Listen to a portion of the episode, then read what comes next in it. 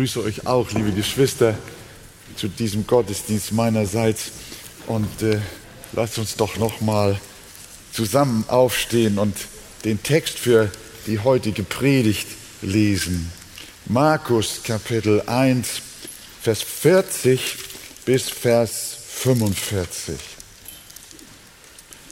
Und es kam ein Aussätziger zu ihm, bat ihn, fiel vor ihm auf die Knie und sprach zu ihm, wenn du willst, kannst du mich reinigen. Da erbarmte sich Jesus seiner, streckte die Hand aus, rührte ihn an und sprach zu ihm, ich will, sei gereinigt. Und während er redete, wich der Aussatz sogleich von ihm und er wurde rein. Und er ermahnte ihn ernstlich und schickte ihn sogleich fort und sprach zu ihm, sieh zu, sage es niemand, sondern geh hin, zeige dich dem Priester und opfere für deine Reinigung, was Mose befohlen hat, ihnen zum Zeugnis. Er aber ging und fing an, es vielfach zu verkündigen und breitete die Sache überall aus, so dass Jesus nicht mehr öffentlich in eine Stadt hineingehen konnte, sondern er war draußen an einem einsamen Ort und sie kamen von allen Seiten zu ihm. Amen. Gewaltige Geschichte, mächtiges Wort. Ähm, wir haben gesehen, dass äh, der Herr Jesus seit seiner Taufe und auch seit seiner anschließenden Versuchung in der Wüste ja voll Geisteskraft äh, dann auch seinen Dienst antrat und der war auch von Wundern begleitet. Kapernaum, da treibt Jesus einen bösen Geist aus, dann kommt er zu der fieberkranken Schwiegermutter des Petrus und heilt sie von diesem Fieber. Und jetzt hier die Heilung eines Aussätzigen. Und da fragen wir uns natürlich, was bedeuten die Heilungswunder Jesu für uns? Was wollen sie uns sagen? Ich habe drei Antworten. Erstens, sie weisen Jesus als den Sohn Gottes aus. Sie sind ein Amen des himmlischen Vaters über den Christus. Er ist der Sohn Gottes. Ihm ist gegeben alle Gewalt, alle Macht im Himmel und auf Erden und er heilt, wen er will. Er ist stark. Er ist der Sohn Gottes. Und das zu begreifen, sehen wir, wie er heilt.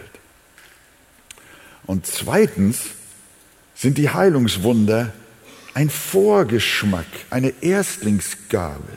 Ich sage auch ein Aperitif auf das Vollkommene, was uns im Himmel einmal erwartet, wenn kein Leid und kein Geschrei mehr sein wird, kein Schmerz und keine Krankheit. Und deshalb ist ein Heilungsdienst, der behauptet, dass Jesus im Hier und Jetzt alle Krankheiten heilen will, unbiblisch. Die Idee, dass man sagt, kein Christ muss krank sein, weil Gott will, dass alle gesund sind. Das ist nicht abzuleiten von den Heilungswundern.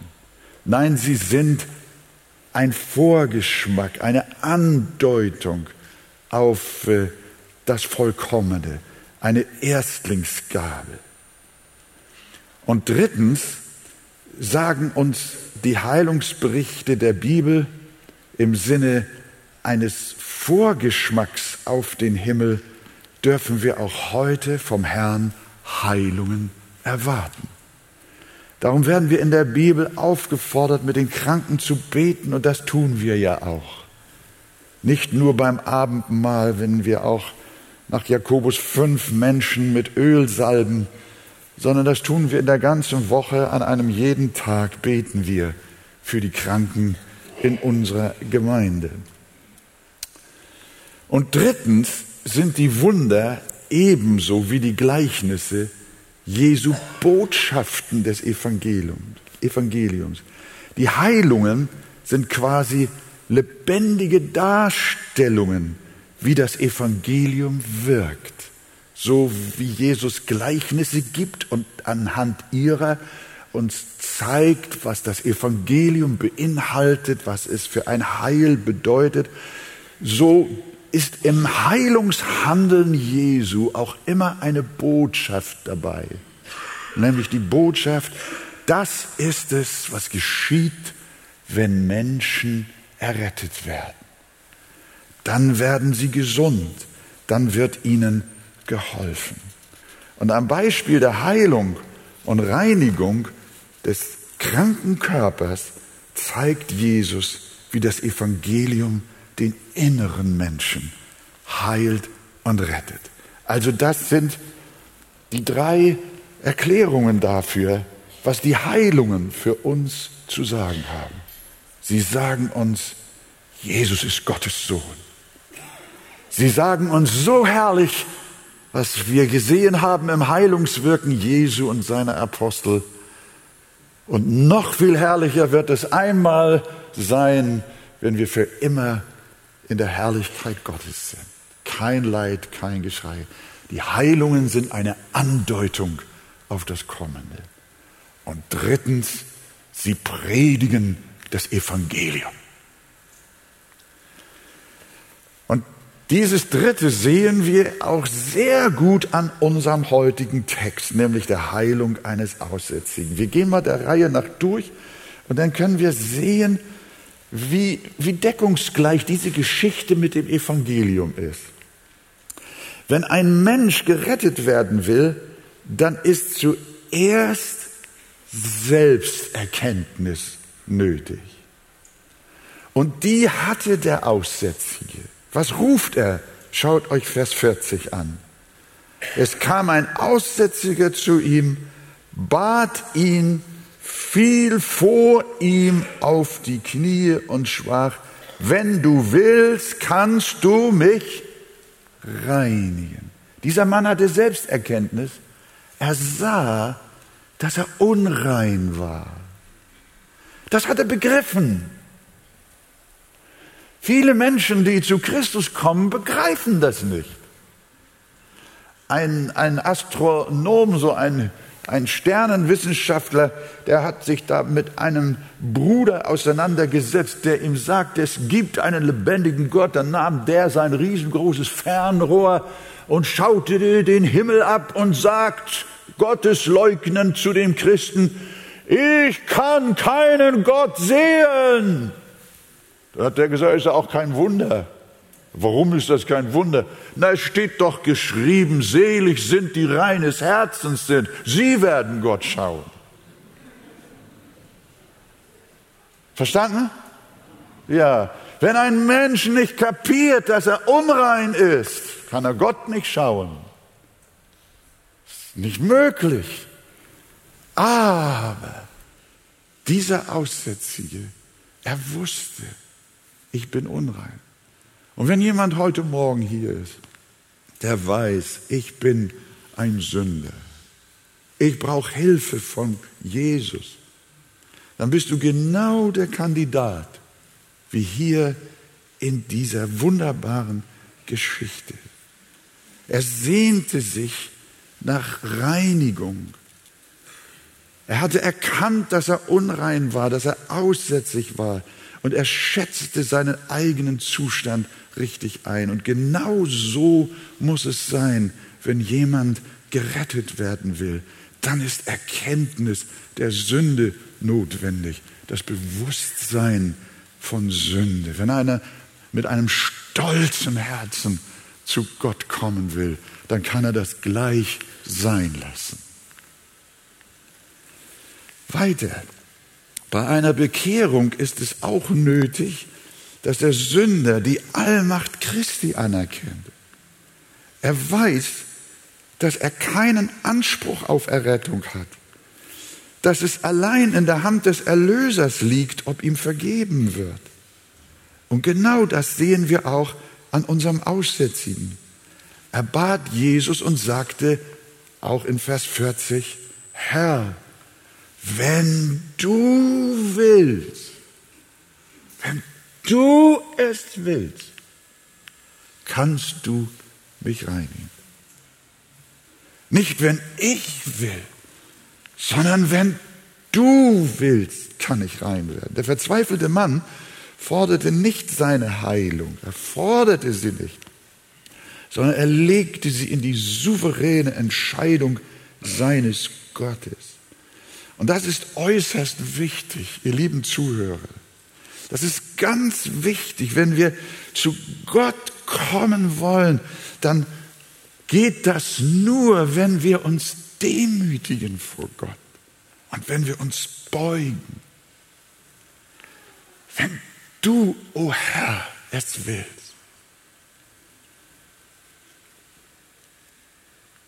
Es kam ein Aussätziger zu ihm, bat ihn und jetzt weiter und fiel vor ihm auf die Knie. Merkst du?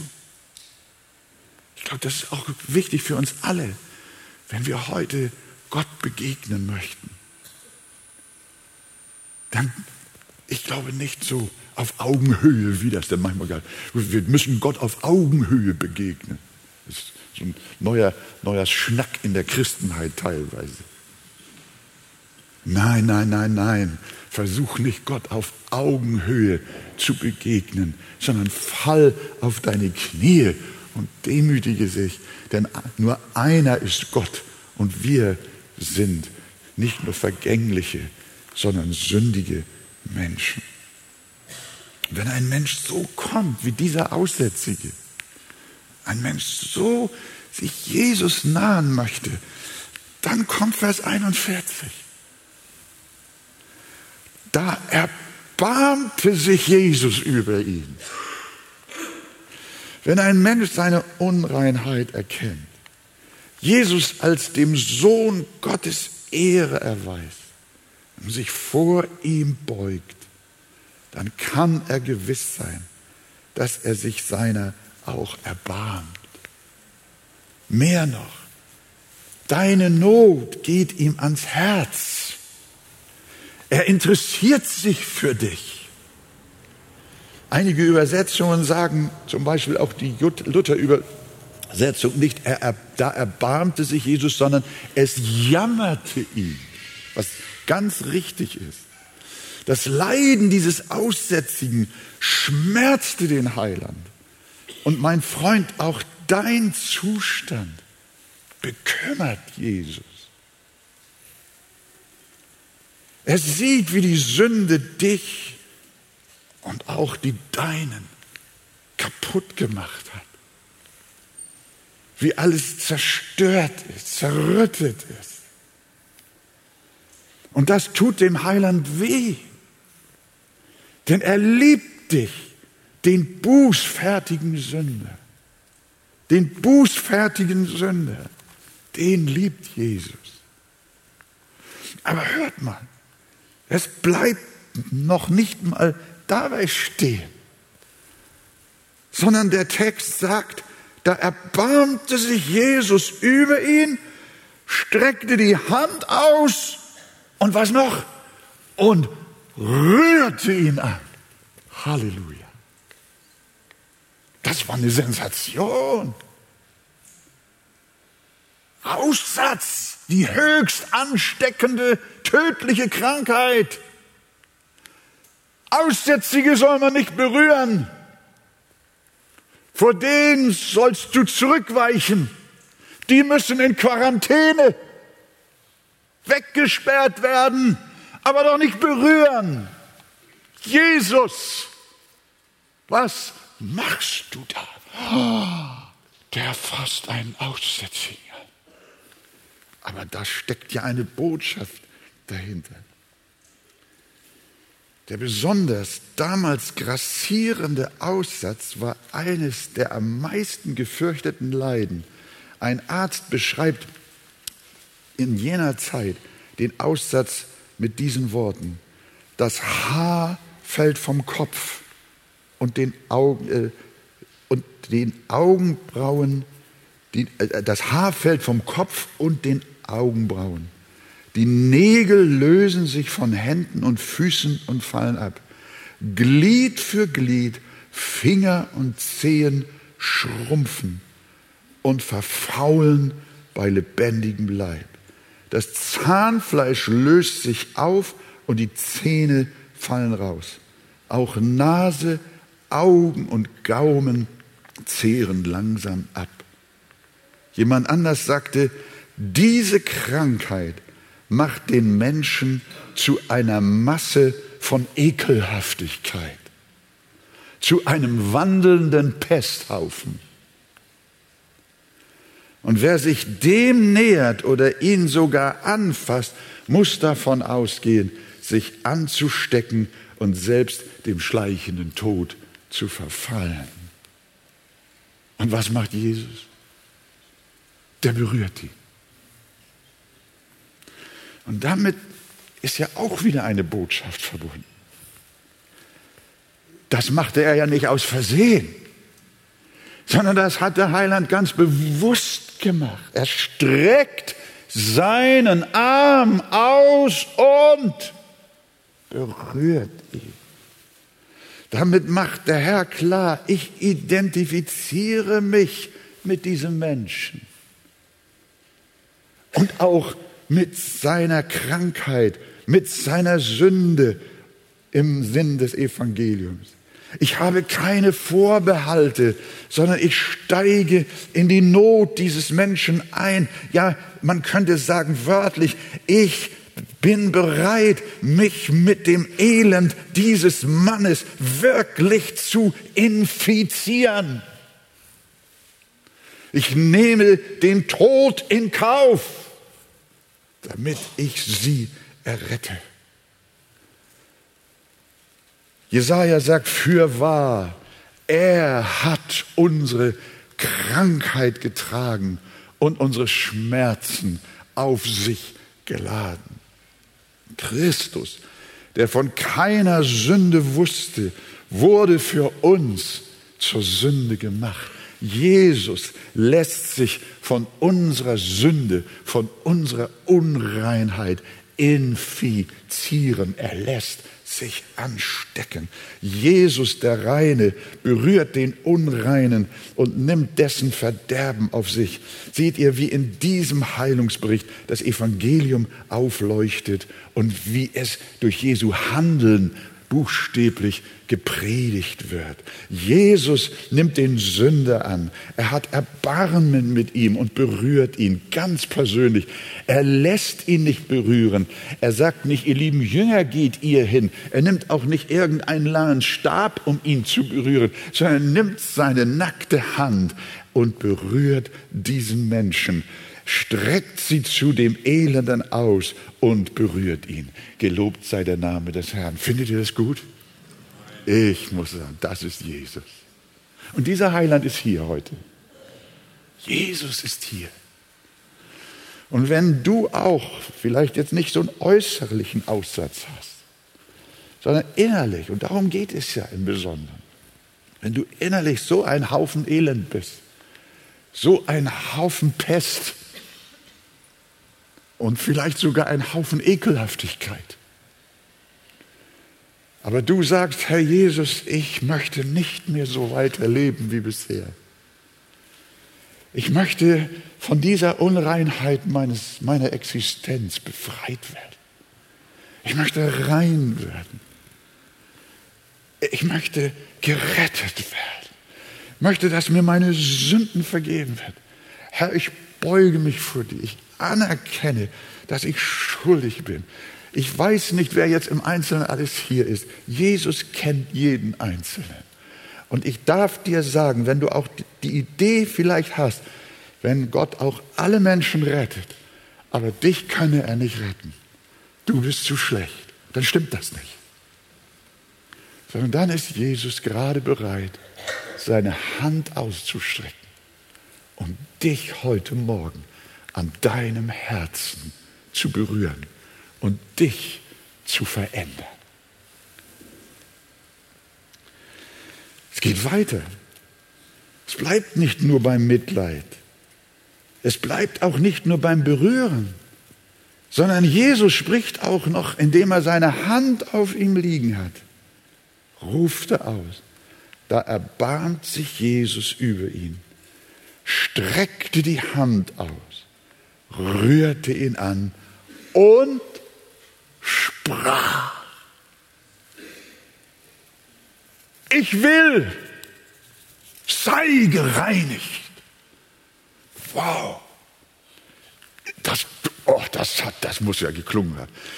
Ich will, sei gereinigt. Die ersten beiden Worte lauten Ich will aus diesem Satz. Jesus muss dann nicht überredet werden oder gezwungen werden zu erretten. Er will es. Er will aus freien Stücken erretten. Er liebt es zu erretten. Wisst ihr das eigentlich? Jesus liebt seine Arbeit, nicht wie du. Das ist immer zur Uhr guckst, wann ist Feierabend. Jesus möchte noch mehr, noch mehr retten, noch mehr retten, noch mehr heilen. Jesus liebt seine Arbeit. Und er liebt es zu retten.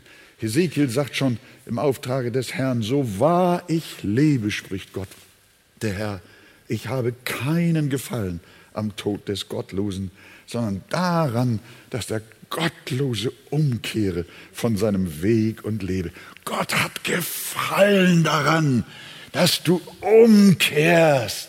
Und wenn du auf dem Weg bist, umzukehren, mein Freund, dann freut er sich, dann wartet er auf dich, wie der Vater auf den verlorenen Sohn.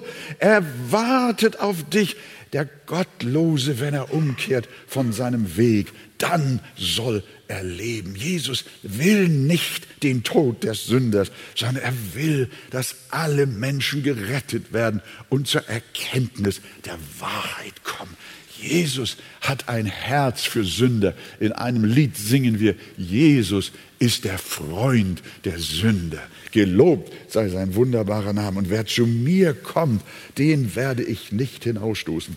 Wo immer ein Mensch sich vor Gott beugt und bußfertig um Annahme bittet, da sagt Jesus ja. Er sagt, ja, ich will. Jesus will dich heute erretten, mein Freund. Und die nächsten beiden Worte in diesem Satz Jesu heißen, sei gereinigt. Sei gereinigt. Mit diesen Worten wird gesagt, was, der, was bei der Errettung eines Menschen passiert. Er wird nämlich gereinigt. Nicht von äußerem Schmutz, sondern von innerer Unreinheit.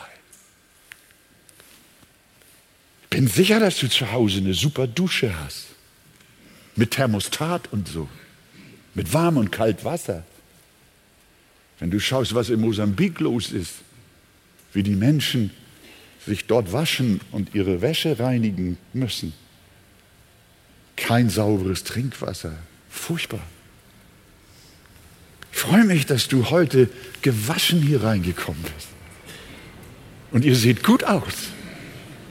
Ganz gut. Aber da kommt auch so eine Dame, adrett gepflegt, ein bisschen parfümiert, so, oh, Aroma. Und dann kommt sie zu dem Pastor und dann sagt sie zu ihm, Herr Pastor, was ist denn nötig, wenn auch ich ins Reich Gottes will?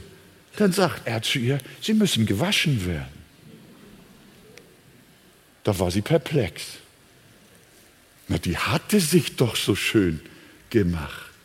Die war doch gesäubert, gereinigt, gewaschen. Sonst wäre sie doch nicht gekommen. Ja, ja, ja, ja, mein Freund, nicht deinen Galagewand entscheidet, ob du rein bist oder nicht. Nicht deine Klamotten, sondern es ist die Frage, ob dein Herz rein ist. Die Reinheit beziehungsweise die Unreinheit ist entscheidend. Wenn wir Christen werden wollen, dann müssen wir uns zuerst waschen lassen. Wir müssen general gereinigt werden. von unserem Unglauben, von unseren bösen Haltungen, von unseren bösen Gedanken, von unseren Worten und Werken. Ihr wisst, wie diese Welt voller Unreinheit ist. Wenn ihr an den Medien so teilnimmt, Fernsehen, Zeitung, Internet, hast du schon gemerkt, wie viel Unreinheit, wie viel Schmutz diese Welt erfüllt? Und du nimmst da auch dran teil. Unsaubere, unsaubere Herzen, unsaubere Sinne. Ich bin fest davon überzeugt, ihr Lieben, wenn Europa glaubt, mit seinen Werten von Unzucht und Perversion eine Zukunft zu haben, dann kennen sie noch nicht den Gott der Bibel. Unsere Gedanken, unsere Sinne, unsere Worte, unsere Taten. Schau nicht nur die Mörder an, schau nicht nur die Räuber an, schau nicht nur die Extremisten an, sondern schau, wie deine Gesinnung ist. Wenn du Nachrichten schaust, Tagesschau, heute Journal und aus Versehen ein oder zwei Minuten zu früh einschaltest, was mir dann manchmal passiert, dann kommt die Programmvorschau für den Abend.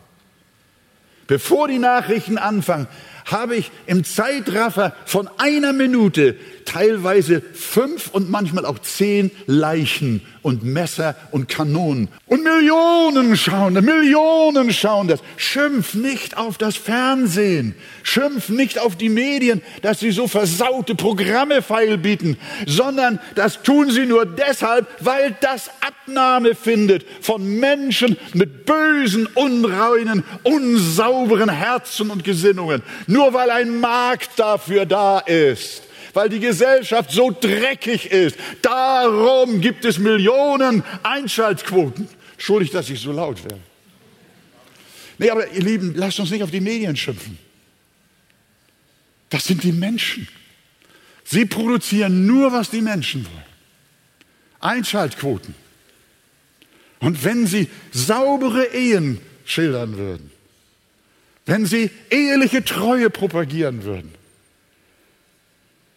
wenn sie zeigen würden, wie rein und sauber ein Mensch durch den Glauben an Jesus Christus leben kann, wie viel Schönheit im Leben von gläubigen Menschen ist durch die Gnade Gottes. Wenn sie das zeigen würden, dann, dann würde kaum noch einer zuschauen. Weil das die Leute nicht sehen wollen. Sie sind schmutzig. Sie sind aussätzig unrein. Und dann nützen nicht die Abendkleider und die schönsten Frisuren. Sie reden die lautersten Worte, alles ist Licht, alles strahlt, alles ist elegant, kann etwas reiner und edler sein als das. Aber Gott sieht den Aussatz unter den Gewändern. Für Menschen können wir uns baden und schön machen, aber bei Gott ist eine tiefen Reinigung nötig. Und deshalb hat schon David gerufen, wasche mich rein, wasche mich rein von meiner Missetat und reinige mich von meiner Sünde. Und wenn Paulus den Unterschied von Christen und Nichtchristen beschreibt, dann wie folgt. 1. Korinther 6, irrt euch nicht. Weder Unzüchtige noch Götzendiener, weder Ehebrecher noch Weichlinge, noch Knabenschänder, weder Diebe noch Habsüchtige, noch Trunkenbolde, noch Lästerer, noch Räuber werden in das Reich, das werden das Reich Gottes erben. Und solche sind etliche von euch, ihr lieben Korinther, gewesen. Und jetzt kommt es. Ihr aber seid abgewaschen. Ihr aber seid gereinigt. Bist du abgewaschen, lieber Freund? ihr seid geheiligt, ihr seid gerechtfertigt worden in dem Namen des Herrn Jesus und in dem Geist unseres Gottes. Und die Bibel sagt uns auch, welches das Reinigungsmittel ist. Wenn Jesus sagt, sei gereinigt, dann hat das einen Hintergrund. Welches ist das Reinigungsmittel, das Gott bei der Abwaschung eines Sünders benutzt? Es ist das vergossene Blut Jesu Christi. Darum rühmt die erlöste Gemeinde im Himmel und wir werden mit ihnen einstimmen und den Herrn mit ihnen eines Tages gemeinsam loben und singen. Er hat uns geliebt und uns von unseren Sünden gewaschen durch sein Blut. Halleluja. Durch sein Blut. Und an anderer Stelle wird von den Heiligen Gottes in der Offenbarung gesagt, das sind die, welche aus großer Drangsal kamen. Sie haben ihre Kleider gewaschen und haben sie weiß gemacht in dem Blut des Lammes. Der Hebräer formuliert es so, Hebräer 9, Vers 14, wie viel mehr wird das Blut des Christus euer Gewissen reinigen von den toten Werken, damit ihr dem lebendigen Gott dienen könnt. Wie viel mehr wird das Blut des Christus euer Gewissen reinigen. Welch eine Botschaft, liebe Gemeinde. Liebe Freunde, wir dürfen rein werden durch das teure Blut Jesu Christi, das er am Kreuz zur Vergebung unserer Sünden vergossen hat. Und an diese Reinigung unserer Herzen und Seelen durch das kostbare Blut unseres Herrn erinnern wir uns bei jedem Abendmahl. Weil es das Wort Gottes ist, das uns diese Botschaft von dem reinigenden Blut unseres Erlösers übermittelt, spricht die Bibel auch an manchen Stellen, dass wir auch durch das Wort gereinigt werden. Das ist sehr interessant. Jesus sagt, ihr seid rein um des Wortes willen. Das ist sehr wichtig, mein Freund. Wenn du rein werden willst als ein innerlich aussätziger Mensch, dann ist wichtig, dass du das Wort Gottes auf dich wirken lässt. Das Wort Gottes lehrt uns über die Kraft und Macht des Blutes Jesu. Und Jesus sagt den Jüngern und auch denen, die an ihn glauben, ihr seid rein um des Wortes willen. Auch Petrus betont die Reinigung durch das Wort. Hört mal, da müsst ihr jetzt mal ein bisschen genau drauf hören. 1. Petrus 1, 22, da sagt der Apostel, da ihr eure Seelen im Gehorsam gegen die Wahrheit gereinigt habt. Ihr habt eure Seelen im Gehorsam gegen die Wahrheit gereinigt. Das sagt ja was aus. Das gilt für uns alle, die wir Christen sind. Reinigst du dich durch den Gehorsam dem Wort gegenüber. Man kann kein reines Leben führen und dem Wort des Herrn nicht folgen.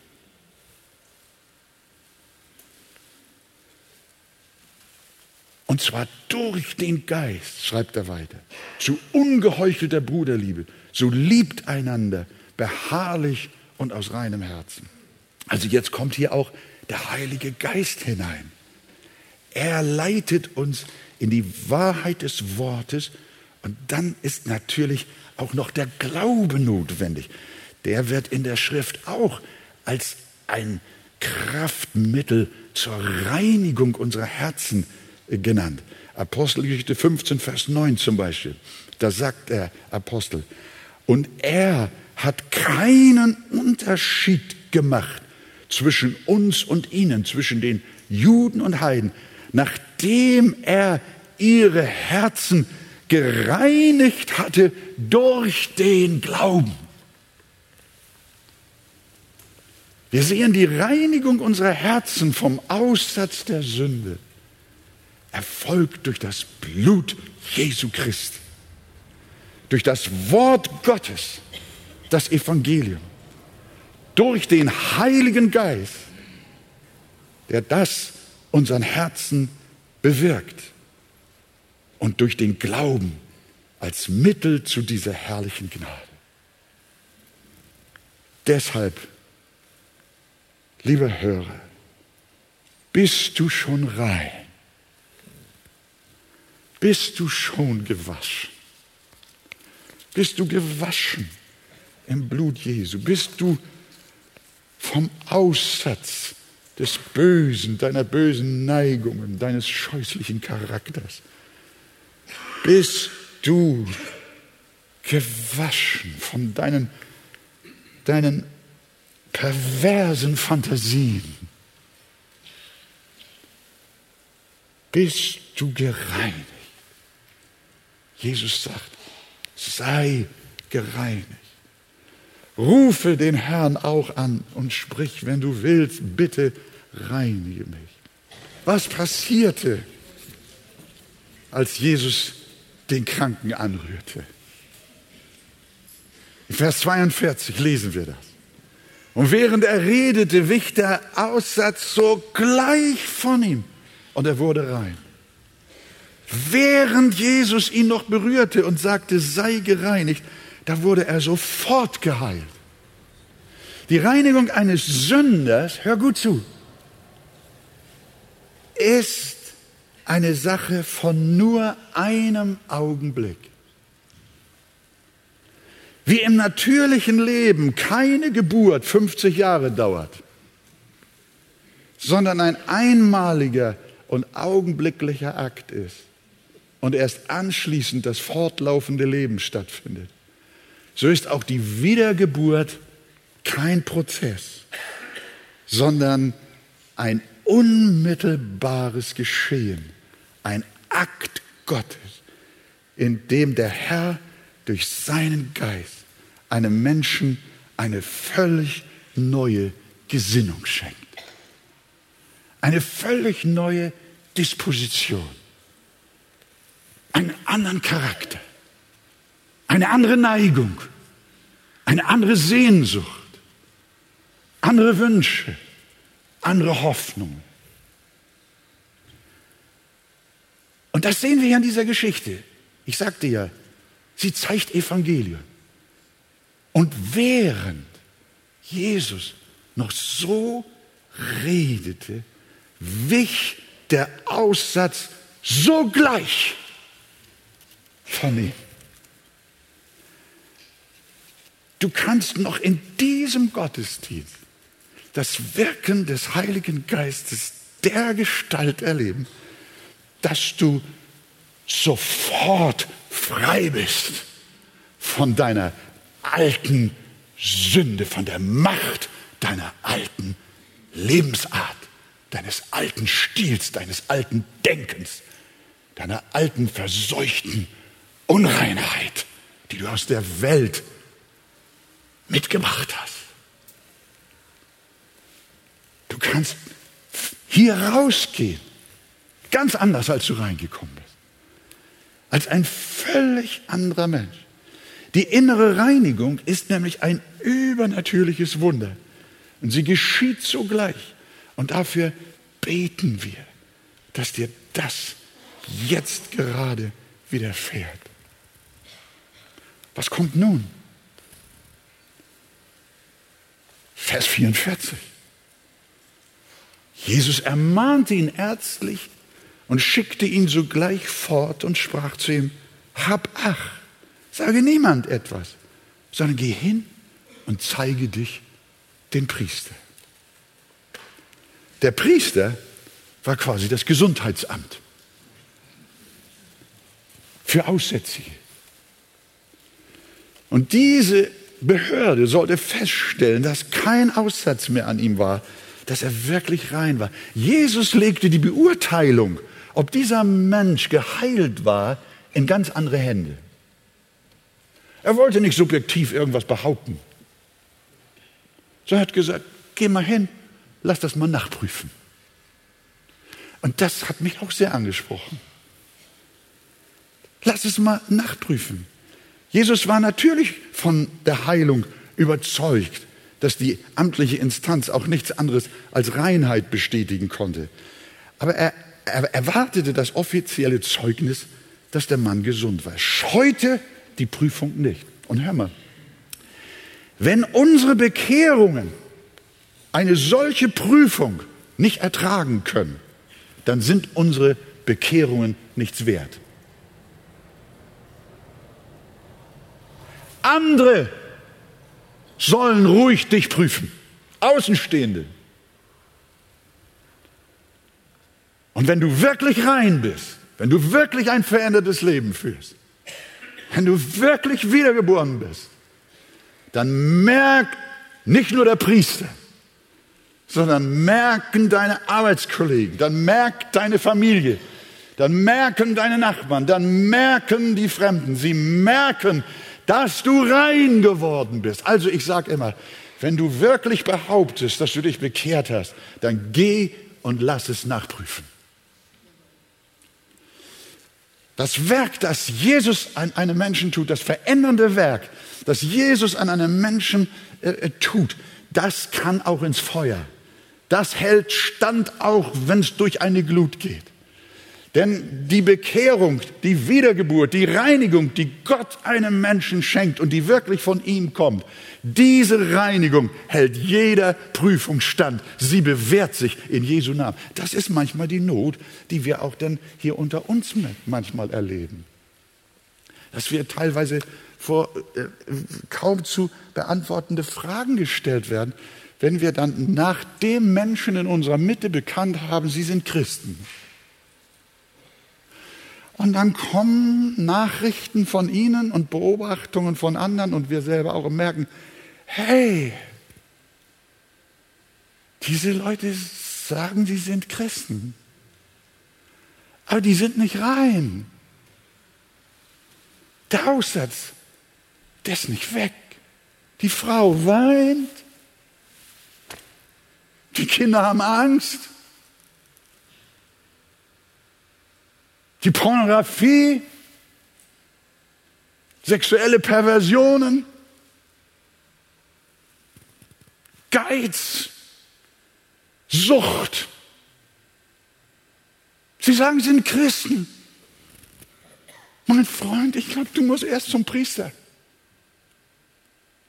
Du musst erst mal check mal, check mal ab, ob das überhaupt stimmt, dass du ein Christ bist. Wenn du wirklich von Jesus gereinigt wurdest, dann führst du wirklich ein anderes Leben. Ich weiß, ich will damit nicht alle Menschen, die jetzt auch in, in latent so in, in, ein, in einen Lebensstil, einen ungöttlichen Lebensstil äh, sich ziehen lassen. Ich will nicht komplett sagen, sie sind gleich keine Christen. Ich weiß das. Wir leben in einer in einer Welt voller Versuchungen, voller Augenlust, wie wir das, glaube ich, in früheren Zeiten nicht gekannt haben. Das hängt vermutlich auch mit diesen Medien zusammen, mit diesen, äh, Sozi wie sagt man, äh, äh, wie heißt das? Äh, so, sozial, soziale Netzwerke, sozial nennt man das dann. Ich weiß nicht, wo das Wort herkommt. Das, das, ist, das ist überall, wo du hinguckst. Bam, bam, bam, bam. Plötzlich tauchen Bilder auf und, und, und wecken Neugier und wecken Lust. Und, und ich weiß das, Brüder, wir beten, auch die Ältesten beten für euch und wir beten füreinander. Gott möchte, dass unsere Herzen rein bleiben. Seid ihr auch der Meinung? Die Gemeinde ist ein Kontrapunkt zu dieser Welt. Und wenn Gemeinden anfangen, diesen Geist der Unzucht auch zu relativieren, den Geist der Perversion und alles Mögliche, was heute noch so schon inzwischen auch in Kirche und Gemeinde so latent so anerkannt wird, man darf ja niemanden richten und niemanden verurteilen. Freunde, nein, nein, nein. Die Bibel sagt, wir sollen ausziehen von der Welt. Wer der Freund Welt sein will, wer der Welt Freund sein will, der kann nicht Gottes Freund sein, der wird Gottes Feind sein. Wir sind nicht hier, um eine Alternative zur Welt zu sein, im Sinne, dass wir mit ihnen ähnlich sind, sondern die Gemeinde Jesus, Jesu ist da, weil wir absolut anders sein wollen, in Jesu Namen. Amen. Wir sind anders durch Gottes Gnade. Wir leben nicht wie die Welt, sondern wir leben wie einer, der vom Aussatz geheilt wurde. Das ist die Botschaft hier. Du kannst hingehen und dein Christentum prüfen lassen. Und bist du echt, dann wird der Check so sein. Jawohl. Es ist bestätigt. Jeder sieht, du bist neu geworden. Und wenn wir in Sünde fallen, und da möchte ich jetzt auch in aller Demut und in aller in aller äh, wirklich tiefer innerer Freundschaft. Nicht von hier oben, sondern ich bin mitten unter euch. Ich stehe auch in dieser Welt. Und die Kämpfe, die wir zu führen haben, mit der Unreinheit, die sind nicht zu unterschätzen. Und wir müssen, wir müssen aber durch Gottes Gnade erkennen, dass wir uns, dass wir nicht diesem Kampf erliegen, sondern wir wollen Sieger sein. Durch die Gnade des Herrn. Wir wollen rein sein. Durch das teure Blut Jesu Christi. Und wir wollen beten für einen. Wir müssen viel mehr beten, liebe Gemeinde. Wir müssen, der Kampf ist heiß.